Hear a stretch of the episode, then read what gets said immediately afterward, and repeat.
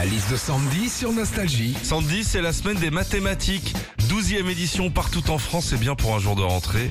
Qu'est-ce qu'on a tous appris en cours de maths? La liste à Sandy. En cours de maths déjà, on nous a appris à travailler avec un rapporteur. Alors un rapporteur, ça sert à mesurer les angles comme l'angle droit qui fait 90 degrés, soit la position du corps humain en position debout par rapport au sol.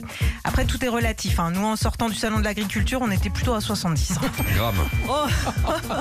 en cours de maths aussi, nos professeurs nous ont appris à calculer les coordonnées d'un point. On te donnait une opération avec X, Y et Z et on te demandait de trouver les trois inconnus. Moi perso, les, les trois inconnus, je les connais. hein. C'est Bourdon, Campan et Légitimus. hein. Wow. Et puis en maths, souvent, on nous donnait des exercices à faire et notamment des problèmes à résoudre. Exemple, un train doit parcourir 400 km. À quelle heure va-t-il arriver, sachant qu'il roule à une moyenne de 120 km heure et qu'il part demain à 16h24 Pas jamais puisque c'est grève. Retrouvez Philippe et Sandy, 6h-9h sur Nostalgie.